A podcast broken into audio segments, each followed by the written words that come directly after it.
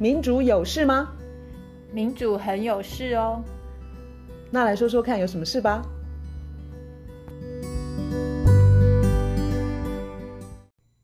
大家好，我是苑韶。大家好，我是倩怡。我们今天要聊国家的再生能源政策。呃，现在我们定到了二零三零年呢，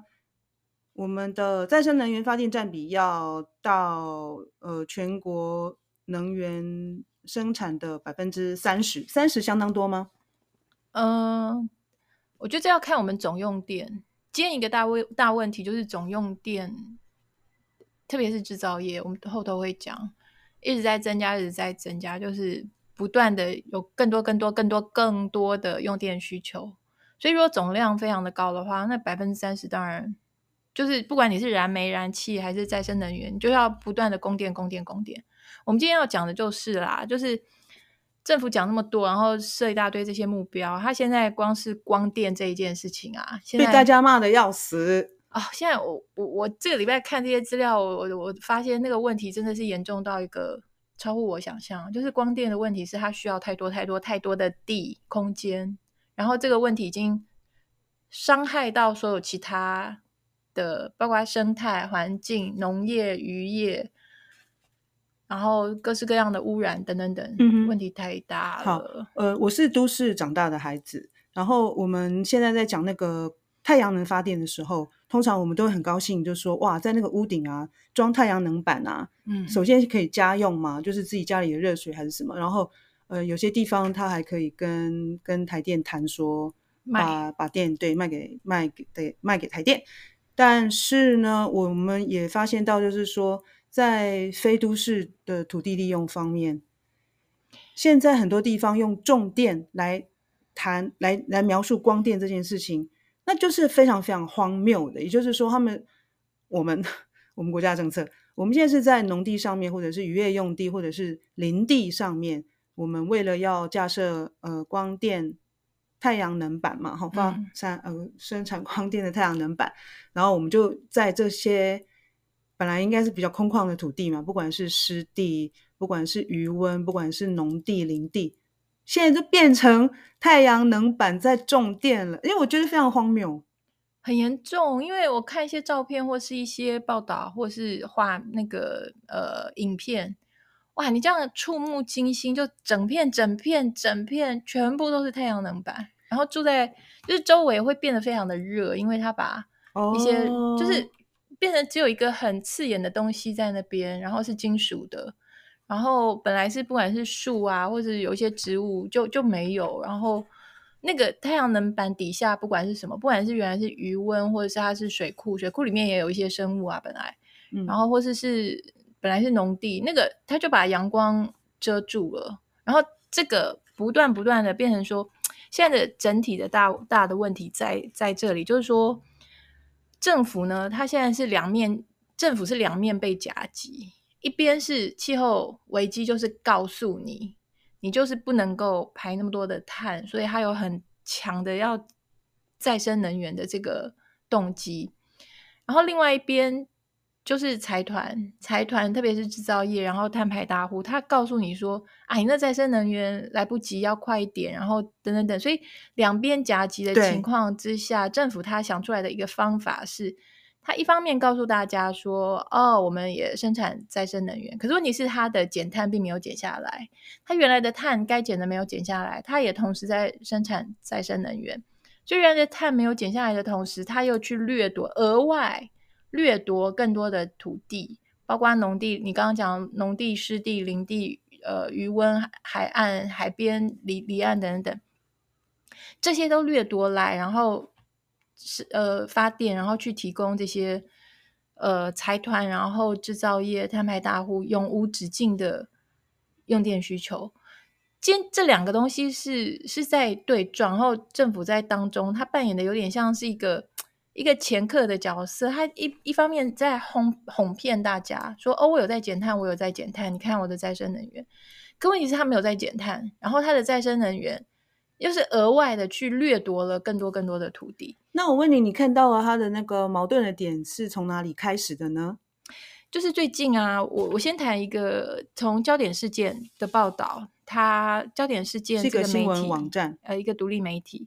它就是报道说现在的呃有有上百位学者，他们最近有一个声明，然后有上他们就是上百位学者联联署，就说现在的台湾的国土，台湾的国土，其实我觉得讲严重一点，就是台湾的国土正在被偷、被抢、被剽窃。就是拿来去发展所谓的绿电、光电。我们现在先想一下，就是现在政府它是承诺说，二零二五哦，其实二零二五已经马上就要到了。对，二零二五我们的光电要达到二十个 gigawatt，嗯，然后但是问题是我们现在是严重严重的落后。落后。我们现在只总共只只有差不多十个 gigawatt，所以它一下子两年之内要 double。假如说达到二十个 gigawatt 的话，我们会需要两万公顷的光电板的面积。这是不是土地？是光电板，光是光电板的那个面积，可以想象需要的土地是大于这个数字，可能大个两三四倍。这是学者吓死人啦！好，然后二零五零呢是光电板呃光电的那个呃发电的能能量要到四十到八十个 gigawatt，就等于是额外再多。二到六万公顷的光电板，好，这些都要乘以乘以三到四，才是那个实际的土地需求。就这个属土地需求，实在是它基本上是一个爆量的一个土地需求，而且在很短的时间之内啊。对，所以这个这个最近这些学者啊，我刚刚讲那个焦点事焦点事件，他报道的这个学者，他们非常的紧张，他就说，因为最近内政部他预告了一个叫做。非都市土地使用管制规则的兄弟修订草案，这个东西出来之后，那些就是研究空间规划的这些学者，他们非常的紧张，因为这个修订草案，他们提出新的光电专区设置的路径。这为什么让学者非常的紧张？是因为本来就是我们现在已经知道，我们的光电的掠夺土地的情况已经非常的严重了。可是等到这个法修了之后，他们想要做的事情是，他们再去，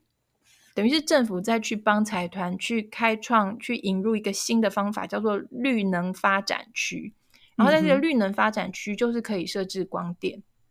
所以这些学者很紧张，就是原来呢，还是有一些一些的，等于是，虽然说说是微薄、很脆弱的。一些管制，可是，一旦这个法修下去，按照政府的规规划的话，就变成以前那些审查，至少还是多多少少会有一点点对于环境的啊，对于什么的。他说以后就变成说没有了耶，以后就变成说这个法修下去，它的绿能发展区，然后可以直接设置光电，这个将来就变成只有一个部门要去管，那个一个部门就是能源局。嗯所以等于是你其他那些关于空间、国土规划的、什么生态的那些就，就都站在一边去哦，就没有你的没你的角色了。等于是开一个方便门，或是开一个特殊的一个道路，就是专门为了光电。所以你你可以想象说，政府它为了发展光电，它需要的土地土地量太多了，所以它只好去动这些法、嗯、去挖，就是开一个洞，开一个后门。然后这些这些学者他们很。很生气，他们说国土计划法是一个推动了二三十年才，嗯、然后大家都很努力的在去保护我们的国土，可现在就变成说，就变成说要要要去给光电用，所以这让他们非常的非常的紧张。我想举一个具体的例子，嗯，应该就是呃成大的老师黄伟如，他呃在。在这个声明之前，不是办了一个那个论坛嘛？嗯，就是一个一个讲座吧，就是呃不同领域的专家，他举的这个例子来，我来分享一下哦。就是彰化大城，这已经是被政府列为优先推动绿能发展区的示范区，因为呢，这里的地的农地被认定为低地利，低高地的低，然后地地理位置低地利，就是地很贫瘠啦，听起来低地利就是。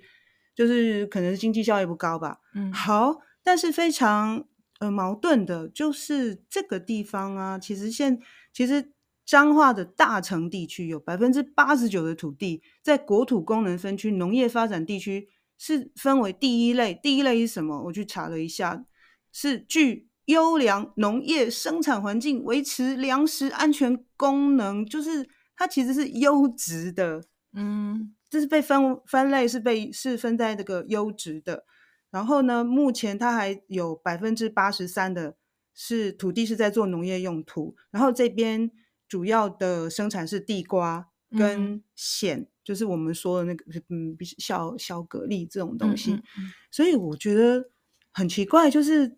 这两个资讯，我们看到书面资讯是矛盾的。一个就是说，这个地方其实是好的地，好的地，然后他们自己也找到适合的农作。嗯，因为因为什么叫低地利？就是我们现在定义太太差了。我去看了那个上下游的呃网络媒体，嗯，就是他在讲，他是在专门讲农业跟食食育的的呃这个新闻网站，他也有提到，就是说农委会在所谓的那个低地利的定义实在是不足。对啊，那个上下游，我刚刚还看了一篇，他在讲台南的后壁。嗯，台南的后壁那个是之前什么五米勒、什么昆宾博，那个是我们的很棒的一个稻米生产的地方，连那个地方他都可以把你弄成变成光电去把农地给抢了啊！欢迎拿去种电，这这听起来感觉很荒谬啊，非常荒谬。然后他还就是青农，不是很多青农，他可能是科技业的，然后放弃了什么高薪，然后回回乡或是去乡下去去种田。结果搞了半天，这些人回去，对，会发现说，因为像农地的地主啊，他如果把他的土地是租给青农好了，或是任何一个，嗯嗯嗯、或是渔塭好了，他的那个他收到的地租，比他拿去租给光电业者是亏太多了。他他宁愿去租给光电业者，可能六七八九十倍的租金就来了。所以谁要租给谁要出租给青农或是种稻米的人，或是渔塭或是种菜，我们以后吃什么啊？我们以后吃 我们以后吃太阳能板吗？我们吃什么啊？我们吃别忘了我们在我们连蛋都在进口。对，这个这个真的下去不行。你知道吗？农委会前一阵的政策其实是鼓励青农回乡。我还记得连台北的捷运站都有这样子的广告，因为他可能就提供了一个电话啊，因为就是。可能呃可以协助青农所需要的资讯嘛？呃，有些人可能才刚回去，所以需要贷款什么的。所以就是政策那个政策呃已经是好像已经是上一辈子的事情了。现在青农回家遇呃遇到的问题又是另外一个世界的的的的状况哎哎，这样感觉好像诈骗哦，就是 好像 把人家骗回去。因为像上下游那一篇，我记得他有讲，就是他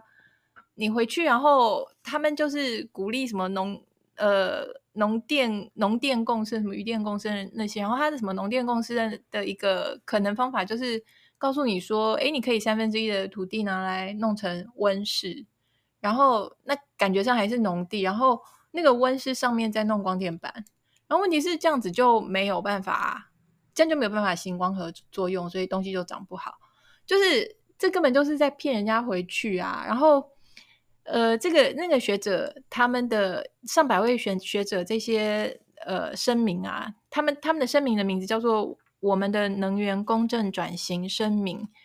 计划引证监管协作，成就兼顾光电发展与公正转型的路径里头，他也有讲哦，他有讲说什么渔电共生、农农电共生这些，他说这些过去几年漫无章法，缺乏科学证据，也缺乏民众参与的。这种专区划设方式已经造成各个地区都遭殃，包括苗栗后龙、云林口湖、嘉义东石、台南七股、北门、屏东枋寮、枋寮。然后他说，这个根本就是光电灭农、光电灭渔。我看到一个那个中天频道的一个好像叫做什么什么民间特征组的一个节目，他有讲说。他请了台南当地的议员，那个台南当地的议员就说：“他说这些所谓的农电共生、渔电共生，他他的因为没有光合作用，那太阳能板挡住了那个光线之后，他的选区的选民拿那个种的高丽菜给他看，那个种出来的高丽菜是一个拳头大小，诶，然后说你的鱼塭里面的鱼跟虾就是非常非常的小，因为没有阳光，所以他说这些农民渔民他们。”辛辛苦苦的养殖或是种植出来的东西没有办法拿去卖，没有办法拿去卖，然后他们的农地的执照被撤，这时候就非常刚好，他就正大光明就拿来，反正这也不是农地，然后它就变成拿来当做光电用。然后这时候更惨的时候，这些地方原来是好好的农地或是好好的余温地，它就变成拿来埋那些渔电事业废弃物。就既然已经不能种了，不能种是因为你政策造成的。好，既然已经不能种了，那我再来去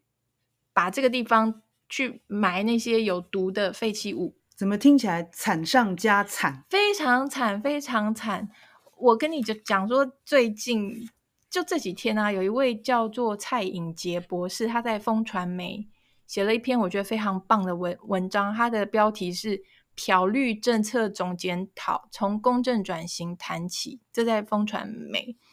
他就是有在讲。他说，我们的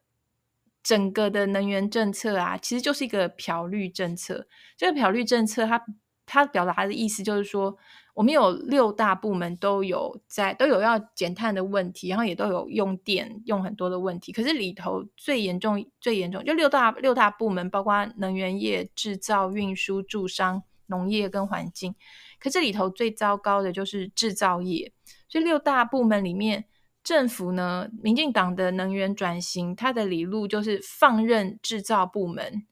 然后让它用电不断成成长。这个过程之中，牺牲农地、绿地、湿地、海岸生态，然后新建发电设施，包括光电。然后光是制造部门就消耗五成的电力。他说，一直都去。把总电量、用电量不断让它升高。他说，放电制造部门成长，自然而然就会代表废弃物成长。我觉得这是一定的啊！你这些废弃物一定，你的制造部门一定会有废弃物，然后再加上那么多的太阳能板，这么多的光电。他讲说，像我们之前也谈过的那个苗栗昆苗栗昆鱼掩埋场，然后之后有张滨工业区的焚化炉，然后当地居民都是在抗争，嗯、然后那些学者，那些百位学者也是讲这些事情的共同点，都是在地的居民都不知道，都不知道，然后有一天就突然发现说，哎，中央是已经环评都已经过了，然后他们家是要被规划去。他们家隔壁是要被规划去什么事业废弃物的那种，对，有的时候是掩埋，有的时候是焚化，有的时候是光电。他说这个实在是太莫名其妙。然后蔡蔡颖杰这一篇，他有讲说，他举一个彰化县的福兴乡为例子。他说这个地方就是被呃南北边的空屋夹击，然后跟旁边的鹿港一样，多年来居民早晚都闻到空气异味。这个。异味已经成为常态，然后沿海生态跟养殖业也一直在崩坏。他说，所谓的这个本土政权宣称以农为本，然后畅台畅谈台湾文化、台湾特色，但是农业重镇、文化重镇、生态重重镇都是惨遭很糟糕的待遇。然后像福兴、鹿港、芳苑、溪县四个乡镇，它的气管、支气管跟肺癌都高居癌症第一死因。所以他这篇就在讲说，打着节能减碳、再生能源的这个名号，可是，在各个县市铲除农地、绿地、海岸生态，这实在是太惨了。这是一个我觉得最根本的问题，还是我们要回归到说我们的总用电量。嗯哼，因为政府就是在永远都是在伺候的伺候着财团，然后碳排大户。化石燃料业者一直在伺候他们，然后受到一些，哎，你怎么不减碳啊？你怎么不？你还怎么排那么多碳？他就去想一些怎么样去包装，怎么样去看起来有在减碳，可是实际上没有。所以他又在这个过程之中，除了不好好减碳之外，还额外多一个借口，额外再去掠夺。更多的土地，有的是农地，有的是湿地，等等等，这非常可怕。像你刚刚举的例子，就是他美其名是想要用所谓的再生能源去做减碳嘛，让我们国家的那个减碳的总量好像可以美美化。对，但是就是它并没有做到节能，应该是说他没有做到节能，他减他的那个碳排的总量可能不会降低啦。可是他现在努力要减的，其实是呃，他现在努力就是要增加那个再生能源的发电量。对，可是我觉得最重要还是那个分母嘛，就是那个分母就是我们总共用电量多少。我们总共用电量如果不不断不断成长，你那个分分子，你说啊，我达到了对什么三十，那也没有意义啊。你的分母一直在增加啊。对，所以重点就是你刚刚讲的那个重点就来了，就是说我们并不是以冲高再生能源发电比为目标，这不是我们的终极目标。对，我们的目标应该就是说。如何让我们自己可以了解我们的总用电量是多少？然后我们我们来减碳，从到底是工业部门啊、能源部门、运输部门要怎么减碳？我们今天一直在冲高那个再生能源的发电比，然后就是规定说什么什么二零二五、二零三零要什么二十 Giga、什么四十 Giga 什么鬼的那个数字，对我们一般人来说可能没有太大的用意，但就是说。好，我们数字不怕看数字。你今天可能也要告诉我，同时告诉我，就是说工业部门到底要减多少碳？嗯、那他们的用电，他们的呃，在提高用电的比例到底是到底是多少？不要再没有目没有目的的攀升了，这样子。那个蔡颖杰那篇，就是说蔡颖杰那一篇有有有讲啊，他他有讲说，有些这个数字是他查遍了政府的官方的网站或者是出版品。没有那些数字，他说，其实政府是知道哪些数字要要藏起来，不要让大家看到。那基本上要藏的就是制造业，它的用电量实在太大了，不断成长，不断成长，不断成长。这个是很，这个跟我们 Podcast 一直以来讲的，我们经济分配根本就不公平嘛。所以呢，制造业一直以来，它用那么多电，它所制造出来的利润。是绝大多数是顶端少数人拿走，是，就我们一般人或是底下的，基本上你是你的劳力被剥削，你的聪明才智被剥削，你的时间精力被剥削，然后现在土地也被剥削，你呼吸的空气也被剥削，下一代可以住的地球适合的温度也被都都被剥削，为了成成就什么？就是为了成就那个顶端非常少数的人，他们要从大自然拿不完的啦，是一定拿不完的。然后他们从人的劳力、你的、你的聪明才智，他也是拿不完，他都全部都拿去剥削利用，然后全部都向上集中，变成财富那个最精华的部分，他们拿走。可是土地、生态、地球整个全部都破坏，所以土地、生态、地球，我们现在在破坏的这些。只是为了去成就我们现在要的所谓的经济成长几趴，然后这些呃从事工业的制造的，他们所谓的拿钱出来做投资的生意可以好好做下去，看起来对对对对，看起来是这样子。对，那个经济生成长是绝对是不公平的再分配的啊！它那个 GDP 代表什么？它只代表说我们的所有的经济的一些交换的行为的总总结，可是。它完全 GDP 没有办法告诉你分配的啦，那个分配是非常的糟糕。嗯嗯嗯、然后农委会本来是应该要保保护农地农用，但是我们现在在冲这个再生能源发电比的时候，这些权利可能就交给了经济部啦，像呃像是农能源局啊，这些这些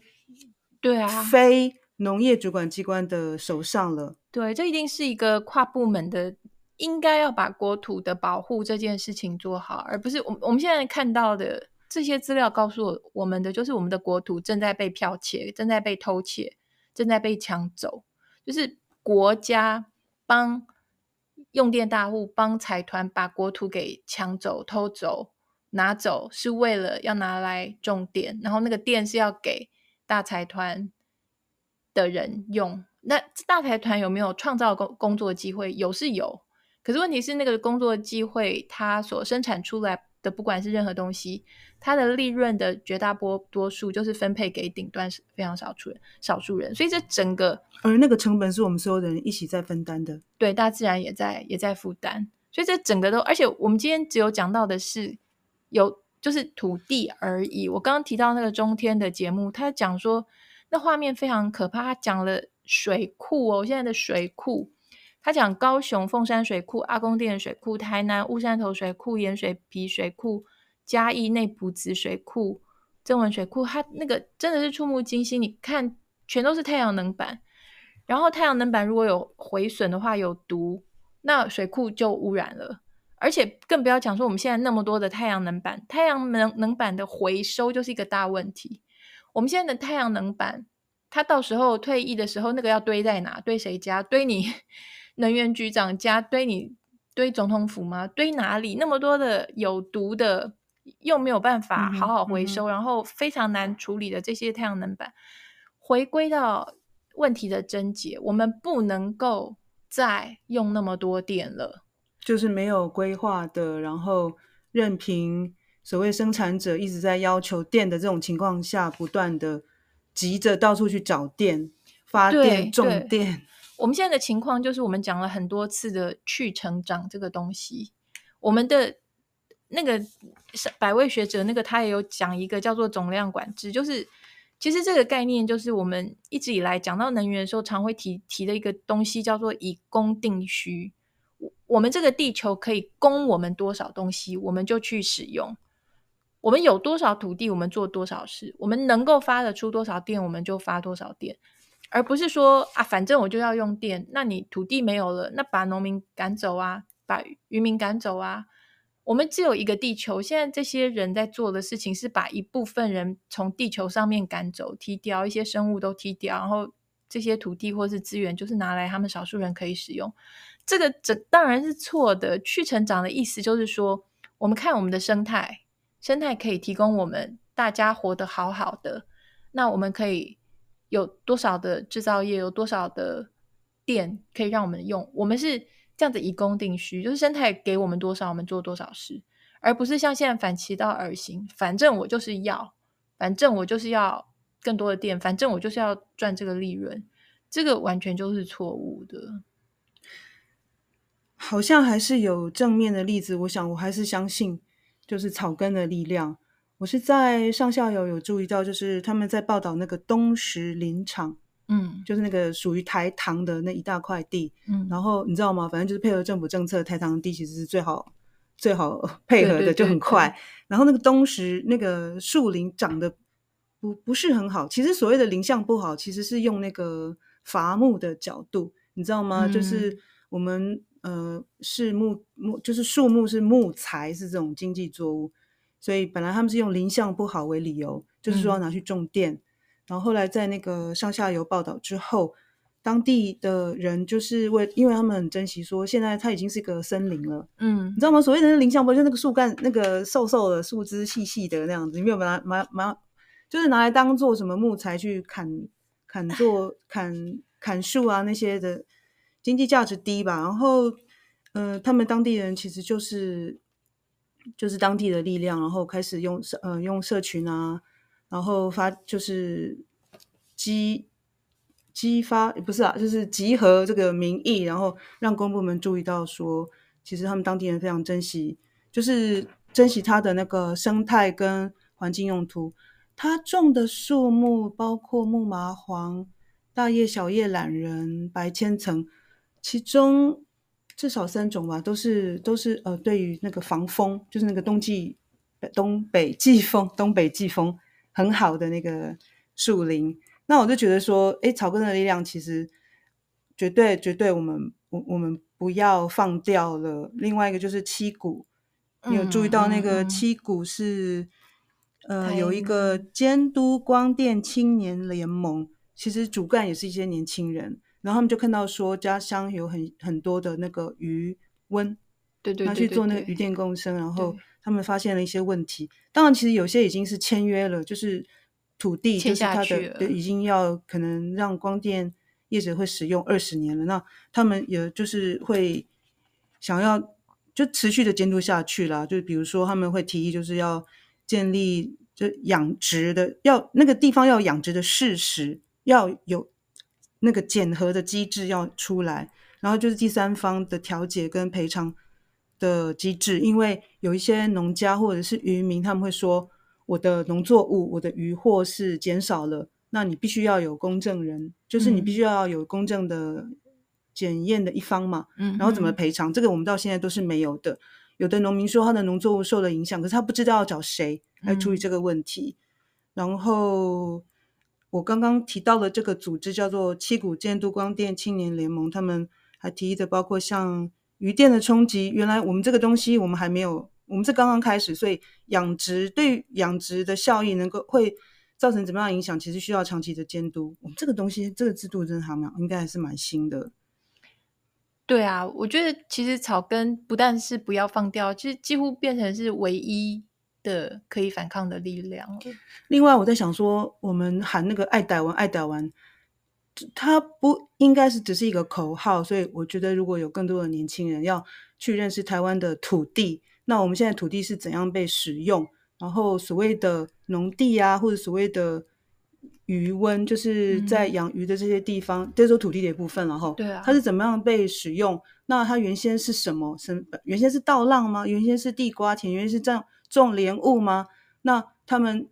后来变成种电吗？就是如果说爱台湾的力量可以直接换成说去关心土地，那我觉得应该是很有意义的运动。啊、没错，其实现在这个问题已经非常的严重了。本来我就知道很严重，可是这礼拜看一些这个资料才知道，哇，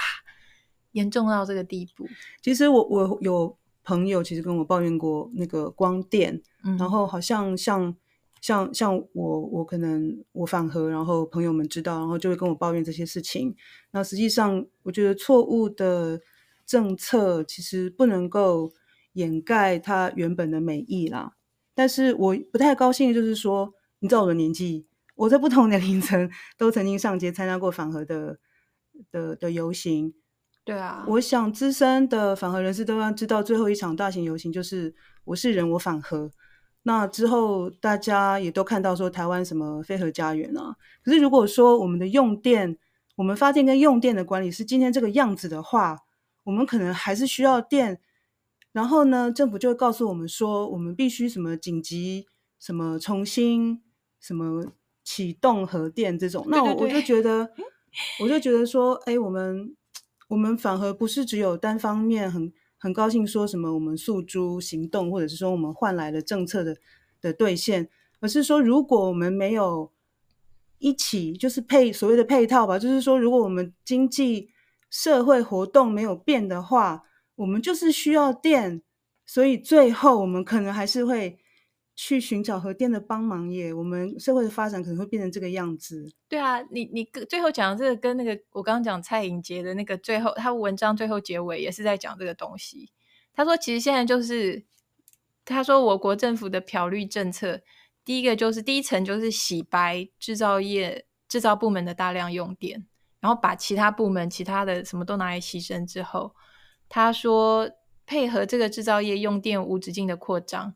排除民众参与国土规划跟新建电力设施，就是不让民众去参与，然后打出绿色减碳的包装，等于是他去践踏国土，或是贱卖国土，或是反正就是乱用国土的过程之中，把人民排除，而且还有一个很好的包装，叫做我在减碳诶，我这是绿能减碳。然后他说第三层是在没有民众参与之下，各种腐烂的土地开发征收案。包上一层呃绿色减碳外衣，他说这个减碳呢，就是政府直接出手大肆铲除生态、态铲除生态、铲除农地，还顺便炒房价，让年轻人生存不下去。然后最近再喊出可以用紧急命令启用核电，所以 一整个过程都觉得让所有人都被骗了。所以他最后一句话就是说。这个蔡政府八年的能源政策定调为漂绿民主，应该是没有意义的。所以他的结论跟你的也很像，就是这样啊，就整个过程都都在玩假的。然后最后联合电就是什么，所有的电都来啦，就是燃气、燃煤、再生、核电，全部都上场，这样就可以制造，就就可以生产最多最多的电，就可以去伺候这个政府在伺候的那些。大的制造业、大的财团、化石燃料业者、碳碳排大户这些，嗯，我想我们我们应该激发的思考就是说，减碳，呃，并不是只有透过再生能源实现，对，要去成长。我们的经济过肥了，太胖了。嗯，第一个一个问题是分配太不均，分配太不均之下，那个拿走最多利润的那一个，他的那一块他们太过肥大，所以他吃掉太多的点。好，希望呃很快有机会再听你听你谈，再谈多谈谈去成长。好，我们会继续的，对，我会继续的研究这个问题。好，再跟大家今天就先这样子喽。OK，拜拜。